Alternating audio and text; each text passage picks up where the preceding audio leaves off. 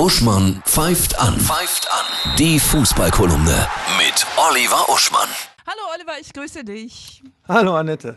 Die Welt im Wandel, sagt man so, irgendwie ist es auch so.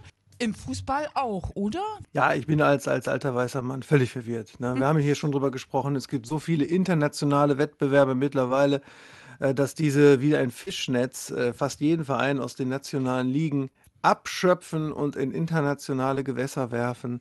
Machtverhältnisse verschieben sich, Regeln sind verwirrend, es findet eine große Transformation im Fußball statt. Aber ich beruhige mich dadurch, dass so langsam das alte Normal zurückkehrt. Ja, Wie zum, merkst du das? Mhm. ja, ich merke das zum Beispiel daran, dass ja der glamouröseste und größte Verein, das Pantheon des Fußballs, ja immer Real Madrid war. Und die werden immer besser. Die haben jetzt den fünften Classico in Folge gewonnen gegen Barcelona.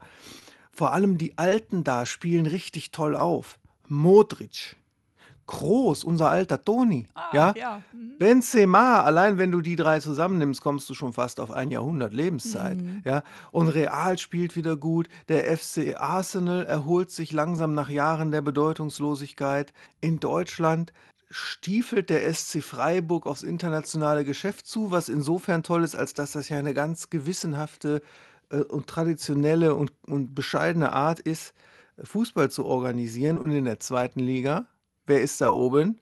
HSV, St. Pauli, Darmstadt, Schalke, Nürnberg, alles Traditionsvereine. Ja, hört sich erste, wie erste Liga an, ne? Ja, Ja, du gibst Zuversicht. dem- auch auf dem Transfermarkt bleibt im Grunde der Aspekt der Transformation aus, den wir ja mal vor anderthalb Jahren besprochen haben, ob es dazu kommen könnte, dass der Fußball sozusagen in eine, ja, in eine fast Fridays for Future-artige Haltung hineingerät und sagt, nein, Brot statt Böller, ja, Brunnen statt bombastische Transfersummen. Auch das hat sich nicht äh, bestätigt. Wir sind in der alten Zeit zurück.